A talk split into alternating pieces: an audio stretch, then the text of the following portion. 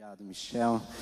É sempre uma alegria e com muito temor e tremor que eu venho aqui nesse púlpito, esse mesmo lugar a qual Deus falou ao meu coração tantas vezes. Foi desse púlpito que um dia, como pastor nessa igreja, Deus falou ao meu coração, sentado aí onde você está, de que meu tempo como pastor tinha estava chegando ao fim, pastor da igreja, e que eu precisava dedicar a minha vida para os povos não alcançados. Indo e vindo de projetos missionários em alguns lugares do mundo, Deus havia me angustiado, uma angústia santa para com os povos não alcançados. Povos inteiros que não conheciam e ainda não conhecem Jesus em muitos desses lugares. E eu voltava angustiado até que nessas mensagens, Deus falando ao meu coração que eu precisava sair e ir para um lugar onde ninguém estava fazendo aquilo que precisava ser feito. E eu coloquei a minha vida diante do Senhor para trabalhar numa missão, a, a missão crossover global. Eu fui convidado para estar ali, já trabalhava junto com a crossover nesses últimos dez anos, numa parceria que a igreja tem com, com a Crossover, mas fui para trabalhar em tempo integral e hoje sou um dos diretores, sou o diretor executivo da base aqui no Brasil e um dos vice-presidentes no movimento global. Hoje nós estamos plantando igrejas em 31 países pelo mundo, só país legal, tá? Só país tranquilo. A gente está trabalhando ali no Oriente Médio, estamos lá na Ásia, estamos trabalhando no norte da África, estamos trabalhando em países onde você tem menos de 2% de cristãos, e pela graça de Deus, Deus tem feito coisas tremendas na vida desse povo. Nós temos visto nesses últimos anos, nós, como organização missionária, nós fizemos um alvo de plantar duas mil igrejas entre os povos não alcançados. E eu quero, nesse início aqui dessa palavra, eu quero agradecer, agradecer a PIB, agradecer Pastor Pascoal, agradecer a você que nesses anos tem investido em missões, tem investido na obra missionária entre os povos não alcançados. Você que talvez esteja assistindo aí da tua casa e investiu na obra missionária, obrigado. Uma, um, um, agradecimento especial ao pastor Antônio, pastor de missões aqui da igreja, que Deus o abençoe por todo o investimento que tem, tem feito nesses últimos anos na obra missionária. A MCA, Mulheres Cristãs em Ação, vocês têm feito a diferença na obra missionária. Eu quero passar um vídeo para vocês, porque vocês devem celebrar conosco, porque nós conseguimos alcançar essa, esse alvo, essa meta de plantar duas mil igrejas entre povos não alcançados. Solta, por favor, o primeiro vídeo. Duas mil igrejas. Não é apenas um número, não é apenas uma meta, não foi somente um sonho. Duas mil igrejas são milhares de pessoas que tiveram suas vidas transformadas milhares de pessoas redimidas por Jesus Cristo, milhares de pessoas adorando ao Rei dos Reis, pessoas de diferentes culturas, línguas e religiões, e que agora estão unidas pelo mesmo propósito. São parte do mesmo corpo, são família, são seus irmãos e irmãs.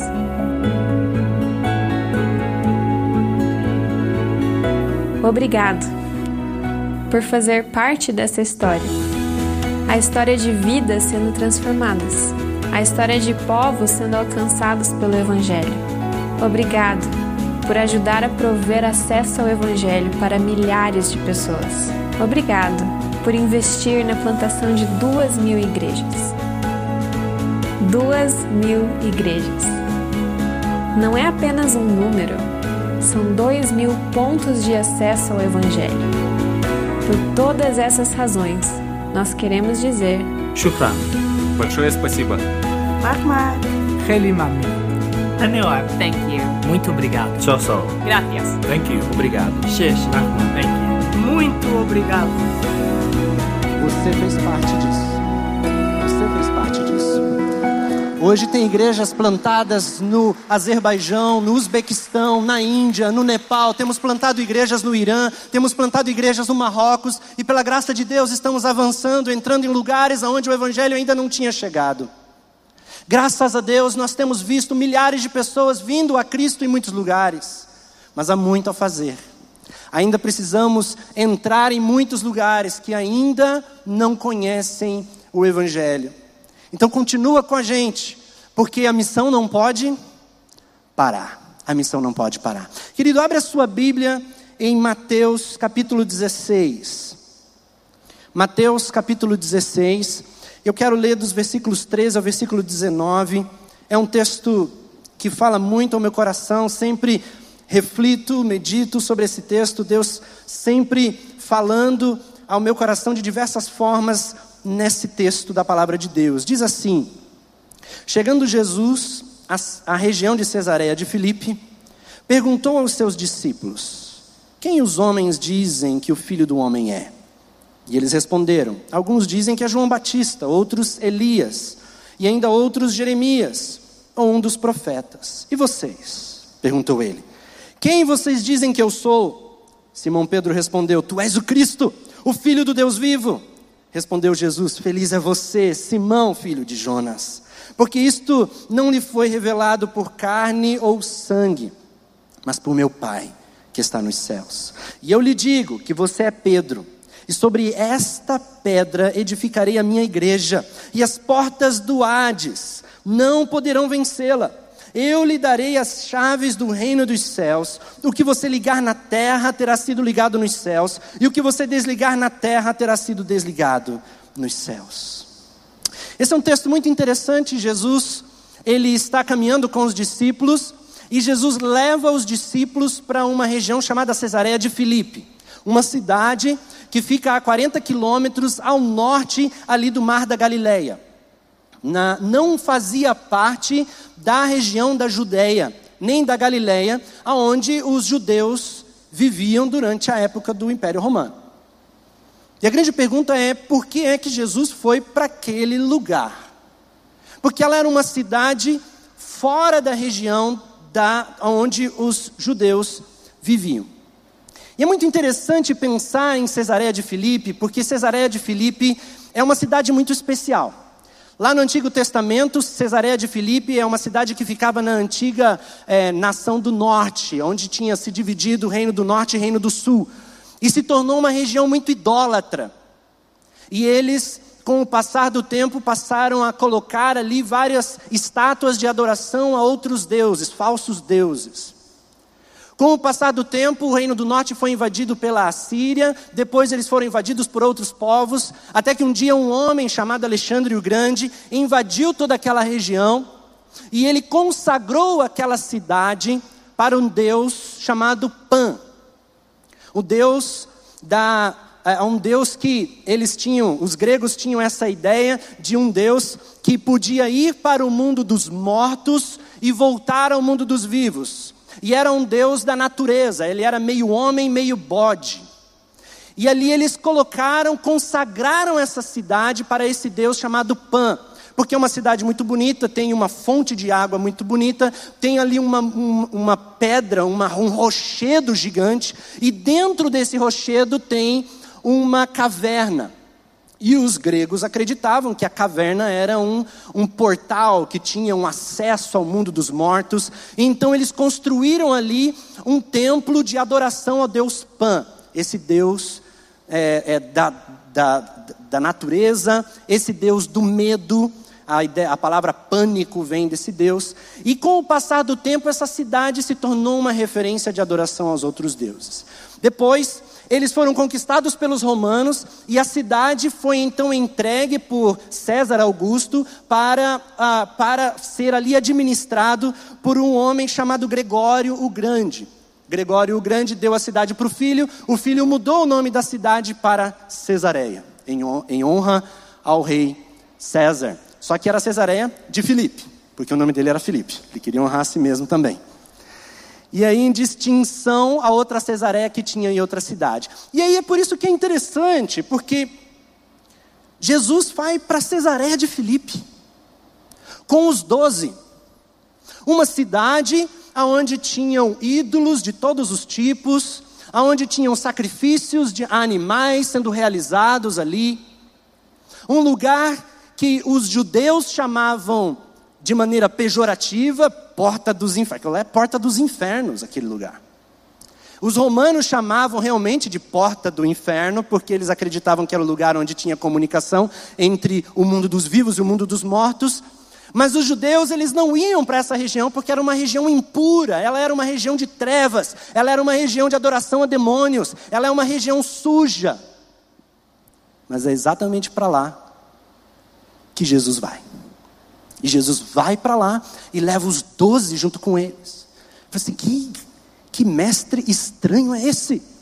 Ô Jesus, você tem que levar os discípulos para lugares santos, não lugares impuros, não lugares sujos, mas ele leva para Cesareia de Filipe. E é lá em Cesareia de Filipe que Jesus faz a pergunta mais importante. Ele pergunta: Quem os homens dizem que eu sou? Você consegue imaginar? Jesus em Cesareia de Filipe, diante de tantas imagens de deuses, talvez tivesse lá a imagem de Zeus, talvez tivesse lá a imagem de Pan, as imagens de tantos outros deuses, e Jesus pergunta: Quem os homens dizem que eu sou? Queridos, eu quero chamar a sua atenção porque nós precisamos ir para as Cesareias de Filipe desse mundo.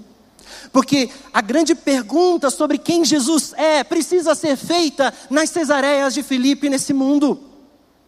São em meio às trevas, em meio aos lugares que estão perdidos, que nós precisamos perguntar e trazer a resposta de quem é Jesus. Eu me lembro a primeira vez que eu fui para a Índia, há 12 anos atrás. No início desse ano nós celebramos o aniversário do trabalho no ministério lá na Índia.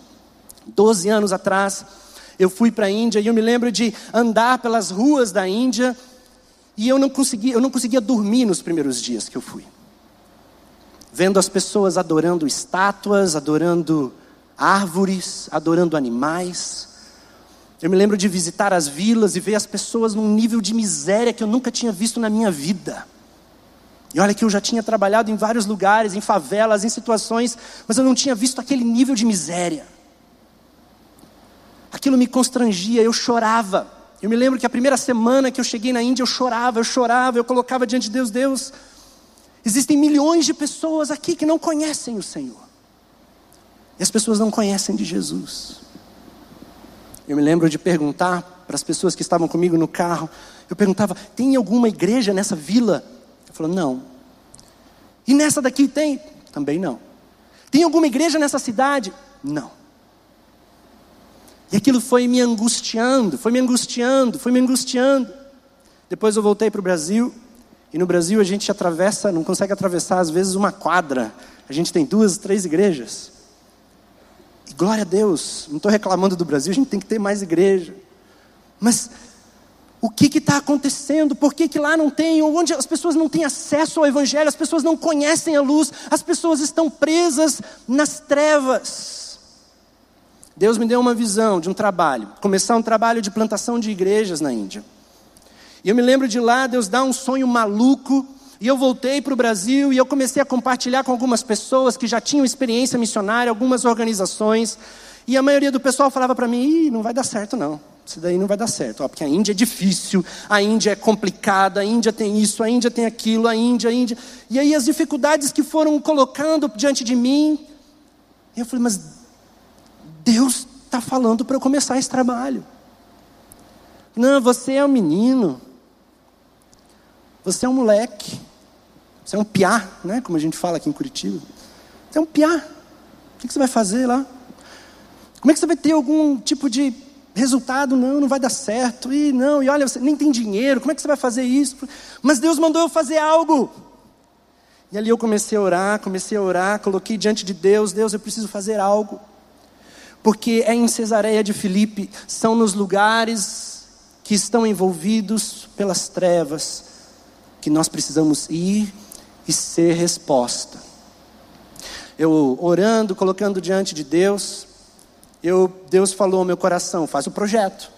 Eu abri lá minha planilha no Excel, comecei a colocar um projeto do que eu ia fazer. Vou começar a andar com 12 jovens e eu vou viajar para a Índia tantas vezes por ano, eu vou fazer isso, e eu vou caminhar, eu vou dar treinamento e tal, e a gente vai começar a evangelizar, e eu vou fazer isso, não sei o quê. E eu coloquei tudo no papel e eu orei, Deus, eu preciso, pelo meus, aqui, meu orçamento, preciso de 10 mil reais para começar esse projeto. Não tenho nada. Eu falei, Deus, cadê? E eu comecei a orar. Deus, preciso de 10 mil reais, preciso de 10 mil reais. Senhor, o Senhor quer que eu faça? Se o Senhor quiser que eu faça, eu preciso de 10 mil reais. Eu não pedi para ninguém, pedi para Deus. Uma semana orando, colocando diante de Deus. Uma semana. Um irmão liga falando assim, pastor, eu quero conversar com você, porque Deus colocou no meu coração dar uma oferta missionária. Eu falei, claro, irmão, venha conversar. E aí ele falou assim: Eu quero conhecer. Eu falei: Olha, eu vou apresentar tantos projetos. Aí eu comecei a mostrar vários projetos que eu conhecia. E eu nem falei da Índia, nem falei nada. E eu falando, e ele falou: Não, não, não, não quero dar para esses projetos, não sei. Deus me incomodou para dar um, uma oferta para um projeto novo. Aí que Deus falou no meu coração. Aí eu falei assim: Olha, tem um projeto que não é nem novo, porque nem nasceu ainda. Eu quero começar um projeto. Aí ele falou assim: é esse projeto. E aí, aí ele falou: então, irmão, coloca lá no gasofilaço a sua oferta, não quero nem saber o valor. Ele estava saindo da sala, aí ele voltou e perguntou assim: Pastor, não quer saber quanto que eu vou dar, não? Eu falei assim: Não, se o irmão quer falar. Aí ele falou assim: Deus colocou no meu coração dar 10 mil reais. E aí eu fiquei: Senhor, por que, que eu não pedi 15? E aí ele foi, ele deu a oferta. Dois dias depois, eu fui lá me preparar para viajar e começar o projeto, e aí eu vi um furo no meu orçamento. Né? Quando você começa tudo do zero assim, você comete alguns erros. Eu falei, Senhor, eu não coloquei minhas passagens. Como é que eu vou? Eu não vou, eu era recém-casado e o dinheiro é apertado para recém-casado, né? Vocês sabem como é que é. Como é que eu vou fazer? E agora, Senhor, e tal. Aí aquele mesmo irmão um dia me liga, alguns dias depois. Ele liga, pastor, eu estava aqui orando Deus colocou no meu coração, ô oh, irmão abençoado, que o irmão precisa da passagem. Eu vou dar a passagem para o irmão. E aquele primeiro ano, Deus deu, foi um maná que caiu do céu. E Deus abençoou. Sabe, quando Deus quer que a obra seja feita, Ele move, Ele faz, Ele age. E Deus quer que nós estejamos envolvidos no, em levar o Evangelho aonde ninguém está indo. Talvez você não tenha ir para a Índia. Existem lugares aqui próximos que não tem ninguém. Nós precisamos ser luz nas nossas universidades, precisamos ser luz nos bairros dessa cidade, precisamos ser luz aqui no Brasil. Mas é claro, existem lugares no mundo onde as trevas são mais densas. E lá nós precisamos de mais, precisamos de gente para mandar para esses lugares. Jesus pergunta para eles: quem os homens dizem que eu sou? Bom, as respostas são tantas, né? Se a gente perguntasse hoje aqui no Brasil, talvez as respostas seriam muito diferentes. Quem é Jesus? Hoje Jesus pode ter uma caricatura de um revolucionário, é quase como um, um, um Che Guevara do nosso tempo, faz parte de uma bandeira. Quem é Jesus?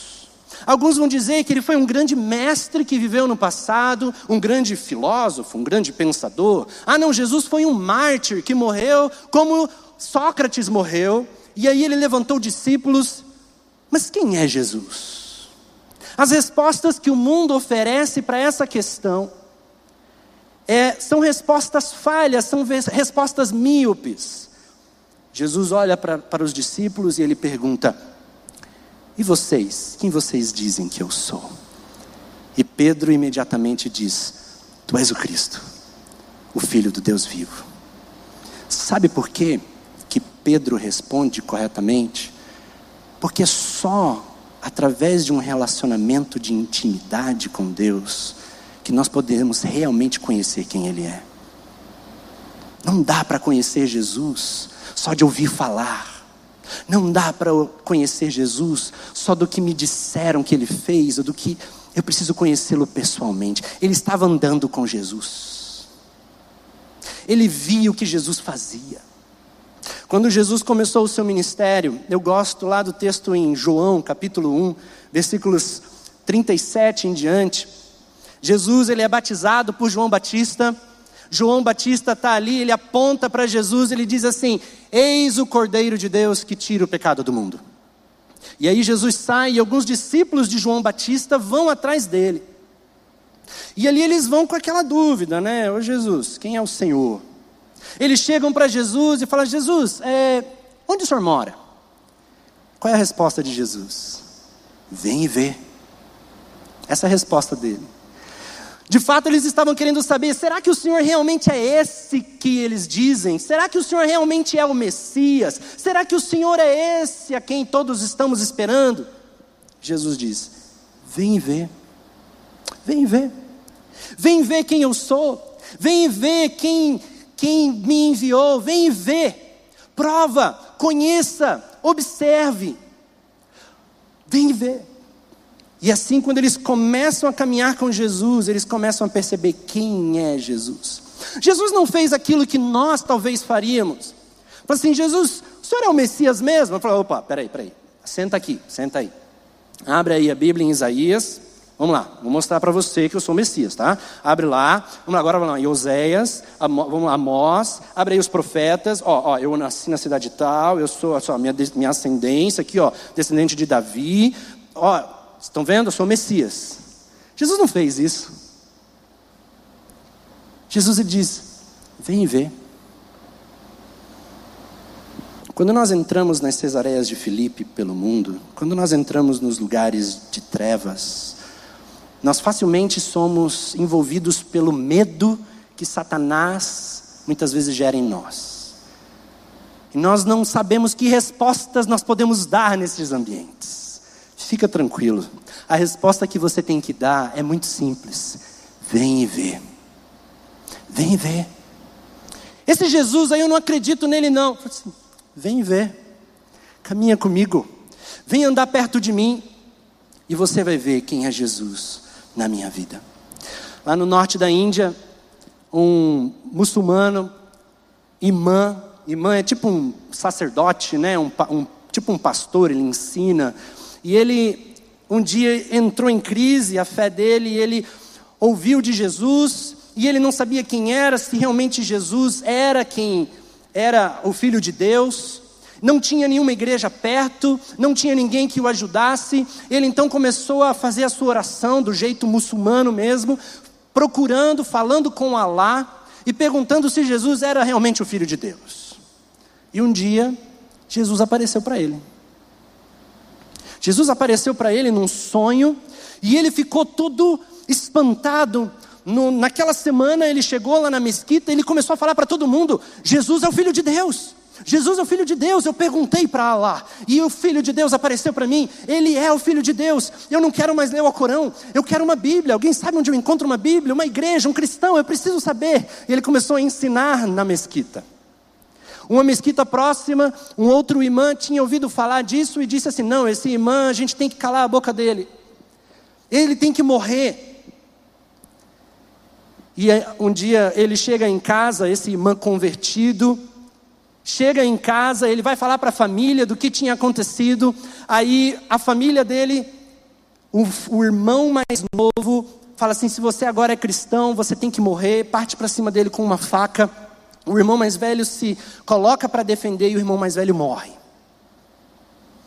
Os pais expulsam ele de casa, ele sai, ele é expulso, ele sem nada perde dinheiro, perde família, perde esposa, perde filhos, perde os pais. Com a roupa do corpo, ele pega, entra num trem ele vai para Nova Delhi, para o extremo, outro extremo da Índia. E ele vai lá e Jesus vai falando com ele no processo todo. Ele vai para Delhi, fica anos trabalhando em Delhi. Ele encontra uma igreja, ele é batizado nessa igreja. Anos se passam, ele se casa novamente, ele forma família, ele volta para a região com medo. De repente ele está no caminho, dentro do trem, e ele encontra quem? O mesmo imã que tinha mandado matar ele, que o filho, o irmão dele, tinha ouvido. E aí, dentro do trem, e uma coisa que acontece muito na Índia são as pessoas jogarem as pessoas de dentro do trem, por causa de ah, perseguição religiosa. Ele está ali, aí ele está conversando com ele, ele fala assim: agora o que vai acontecer? Você vai me jogar? Você vai me matar? E aquele outro irmão fala para ele assim: não. Depois de tudo, depois de eu ver de você pagar o preço que você pagou, depois de eu ver que você realmente creu que Jesus era, depois de tudo o que aconteceu, eu comecei a orar para lá falar comigo. E Jesus apareceu para mim também. Jesus falou comigo. E hoje eu sou seu irmão. Hoje eu sou cristão.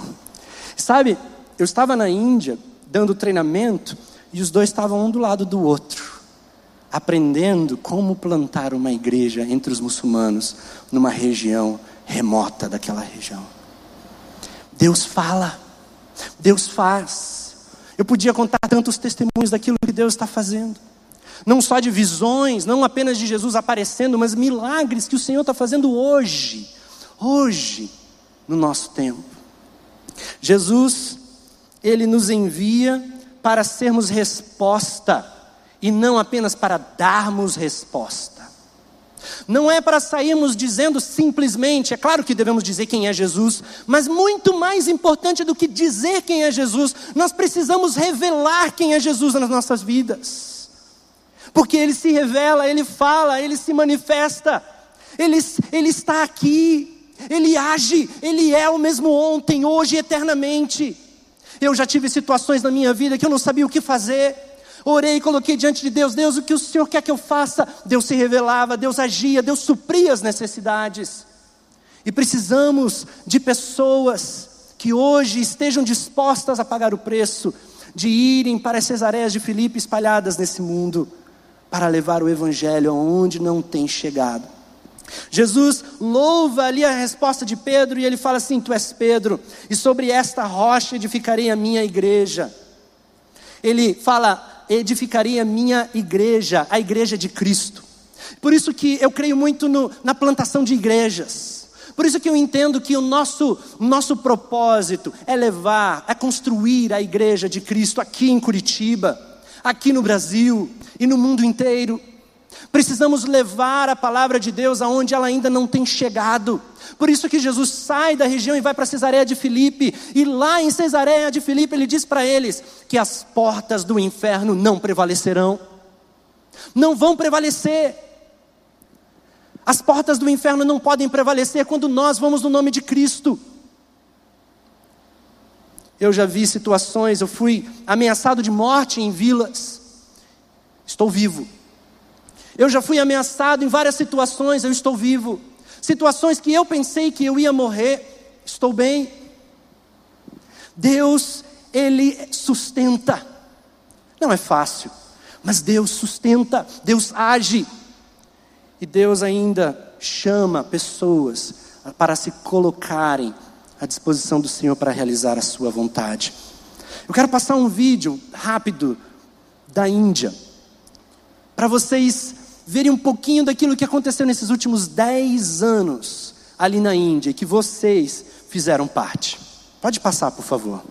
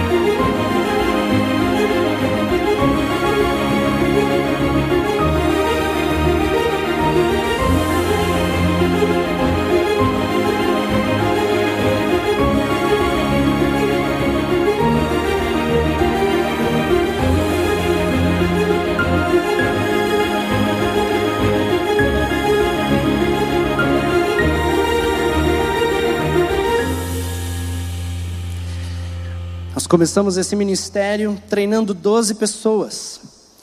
Esses 12 líderes começaram a se multiplicar em poucos anos. Esses 12 se multiplicaram a 20. E nós plantamos, entre 2010 até 2016, nós plantamos 117 igrejas ali no norte da Índia, numa das regiões mais difíceis ali, em alguns daqueles estados. Nós então desafiamos aqueles líderes a levantarem líderes das suas igrejas, e nós então começamos a plantar mais 60 igrejas. Em 2018, nós plantamos cerca de 800 igrejas mais, nessa multiplicação de líderes. E hoje nós temos só naquela região 1.222 igrejas plantadas, o que equivale a cerca de 29.500 e alguma coisa pessoas batizadas ali no norte da Índia. 29 mil pessoas. Hoje, nas pequenas igrejas ali espalhadas, são 55 mil pessoas participando daquelas igrejas. Quando alguém disser para você que você não pode, olhe para aquele que fez do nada algo. Olhe para aquele que fez de um pescador um apóstolo. Olhe para aquele que pega as nossas migalhas, os nossos restos, constrói, que nos quebra e nos refaz e nos usa poderosamente. Porque eu não sou ninguém, eu não sou nada. Mas Deus usa se nós nos colocamos à disposição do Senhor. E o meu desafio hoje aqui é você que possa ser resposta para os lugares ainda escuros desta terra. Resposta para este tempo que nós estamos vivendo. Pessoas precisam ir, mas para isso precisam pagar um preço. Há um preço, não vou negar. Jesus louva ali Pedro e logo depois Pedro, ele, ele, Jesus começa a dizer: Olha, eu vou ser preso, eu vou ser morto. E aí Pedro chega para Jesus e diz assim: Jesus, para de falar isso. Esse negócio de ser preso, traído, morrer, isso daí não, não é legal. O mesmo Pedro, que um pouco antes disse que ele era o Cristo, filho do Deus vivo, agora está dizendo que Jesus, ó Criador dos céus e da terra, ó Filho de Deus, o senhor está errado. É irônico. E às vezes a gente faz isso. A gente faz isso quando a gente coloca Jesus como Senhor de uma área da nossa vida. A gente fala assim: Jesus, o Senhor é o Senhor da minha vida no sábado e no domingo, mas na segunda-feira, Senhor Deus, eu vou ficar quietinho na minha. Jesus, lá na minha faculdade, eu vou ficar na minha. Lá no meu trabalho, eu não vou me posicionar. Jesus, porque olha, esse é um tempo complicado. Você não pode se posicionar em algumas coisas. Ou ele é Senhor de tudo, ou ele não é Senhor de nada. E aí Jesus vai falar para Pedro: afasta de mim, Satanás. Sabe, todas as vezes que nós abrimos mão de nos arriscarmos, nós não queremos abrir mão, nós já estamos comprometidos com os valores de Satanás. Se nós não queremos abrir mão do mundo, abrir mão da nossa própria vontade, abrir mão dos nossos próprios desejos, do nosso próprio conforto, abrir mão das coisas que nós temos de mão beijada para realizar a vontade de Deus, para realizar o propósito de Deus. Se nós não conseguimos abrir mão de construir o nosso nome, o nosso reino, para construir o nome de Deus, o nome de Jesus, o reino de Deus, é porque nós já estamos comprometidos com o reino de Satanás. E é preciso renunciar. Por isso que Jesus fala que você precisa abandonar isso tudo, você precisa deixar isso tudo para trás. Se você quiser ganhar a sua vida, você vai perder. Mas se você perder a sua vida por amor de mim, você vai ganhar. Se você está tentando encontrar o sentido da tua vida nas coisas vazias desse mundo, talvez num, num certificado, num diploma, talvez num dinheiro, numa coisa que você quer conquistar, essas coisas em si não são más, essas coisas em si não são ruins, mas se você está colocando isso como sentido da sua vida, você vai perder a tua vida. Você já está perdendo a tua vida. E talvez você já tenha percebido isso. Que a sua vida não tem alegria, não tem sentido. É preciso pagar um preço deixar para trás as coisas de criança, as coisas de menino. E agora, colocar diante do Senhor, Deus, quais são as coisas de homem, as coisas de mulher, que o Senhor quer para mim nesse tempo. Há um preço a pagar. E é preciso, é preciso pagá-lo. Eu tenho um missionário lá na Índia, e eu vou terminar com esse com essa palavra. Ele é um dos plantadores de igreja que mais plantou igrejas ali na região. E ele, um dia, ele foi batizar as pessoas da vila. Ele foi batizar cinco pessoas. Na saída ali do riozinho, tinha um grupo de fundamentalistas hindus.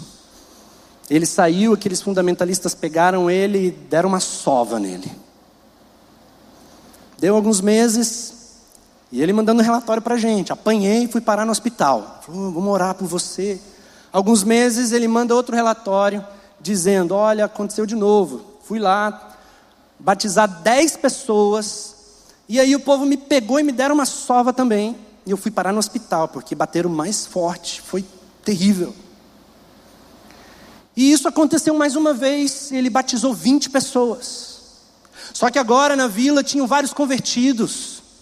E quando eles bateram no plantador de igreja, nosso obreiro lá, esses convertidos juntaram uma multidão de pessoas, eles foram lá na polícia e foram falar: ah, ele bateu no nosso pastor, ele é o nosso líder, como é que pode? A polícia foi lá e pegou os fundamentalistas e prendeu eles. E aí eles foram lá no hospital falar: olha, prenderam. E aí o pastor falou assim: peraí, peraí, como assim? Quem mandou vocês fazerem isso? Falei, não, então eles, mas eles estavam te batendo. Não, não, eu não mandei vocês fazerem isso. Ele levantou, foi lá, foi lá na prisão, falou assim: por favor, solta eles, pode soltar. Aí falou assim: mas por que? Solta, por favor, eu não tenho nada, de, nada contra eles. E aí eles estavam saindo, e aí aqueles homens olhando para ele, dizendo assim: por que, que você está tirando a queixa para a gente poder sair livre? E aí ele disse: por dois motivos. Um, porque vocês estão me fazendo um favor. No início eu estava batizando cinco pessoas, agora eu estou batizando vinte. Então, assim, ó, a cruz de Cristo na minha vida ficou mais evidente depois que vocês começaram a me bater. Segundo, porque o meu Deus é Jesus. E Jesus me ensina a amar os meus inimigos. E eu não tenho nada contra vocês, por isso podem ir. Alguns daqueles fundamentalistas se entregaram a Jesus, se converteram. Há um preço a pagar, mas vale a pena. Vale a pena. Vou passar o último vídeo. Eu quero que você assista. Eu quero que você responda essa pergunta desse vídeo para Deus. Porque o Senhor quer, Ele chama pessoas que possam pagar esse preço nesse tempo e ir às Cesareias de Filipe nesse mundo. Por favor, pode passar o último vídeo. Se você está aqui hoje, se eu estou aqui hoje, é porque alguém pagou o preço. Cristo nos deixou uma tarefa no mundo, a tarefa de levar as boas novas para todos os povos. Nós já fomos alcançados pelo Evangelho. Nós conhecemos as boas novas, porque um dia alguém pagou o preço de ir até os nossos ancestrais para falar do Cristo que morreu e ressuscitou, trazendo salvação e reconciliação com Deus. Mas existem povos inteiros que nunca ouviram falar de Jesus, porque ninguém pagou o preço de ir até eles para anunciar as boas novas. Que preço é esse? Ir até um povo não alcançado pode colocar em risco as nossas vidas. Estamos sujeitos à perseguição política e religiosa, estamos sujeitos a doenças, à hostilidade dos nativos, às vezes ao clima extremo. Em alguns lugares existem guerras, terrorismo. Alguns povos ficam no meio de lugares inóspitos e de difícil acesso. Mas se a nossa vida verdadeiramente pertence a Cristo, nada disso importa. Se nós estamos hoje aqui é porque alguém pagou esse preço. Pessoas comuns, mártires, discípulos, mestres, homens e mulheres dos quais ninguém sabe o nome, mas que tinham uma paixão pela glória de Deus, que os levaram a arriscar as suas vidas para alcançar os não alcançados. E assim, o evangelho chegou até nós.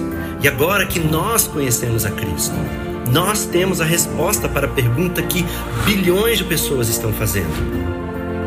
E a missão não pode parar em nós. Quem vai pagar o preço para ir aonde ninguém está indo? Alguns Deus vai chamar para ir. E se Deus está te chamando para ir, responda. Outros, se Deus não te chamar para ir, querido, não pense que você não tem que se envolver com missões, porque você é missionário onde você está. E todos nós precisamos nos envolver enviando, sustentando a obra missionária. Todos nós precisamos pagar o preço para que o Evangelho chegue nas Cesareias de Filipe nesse mundo.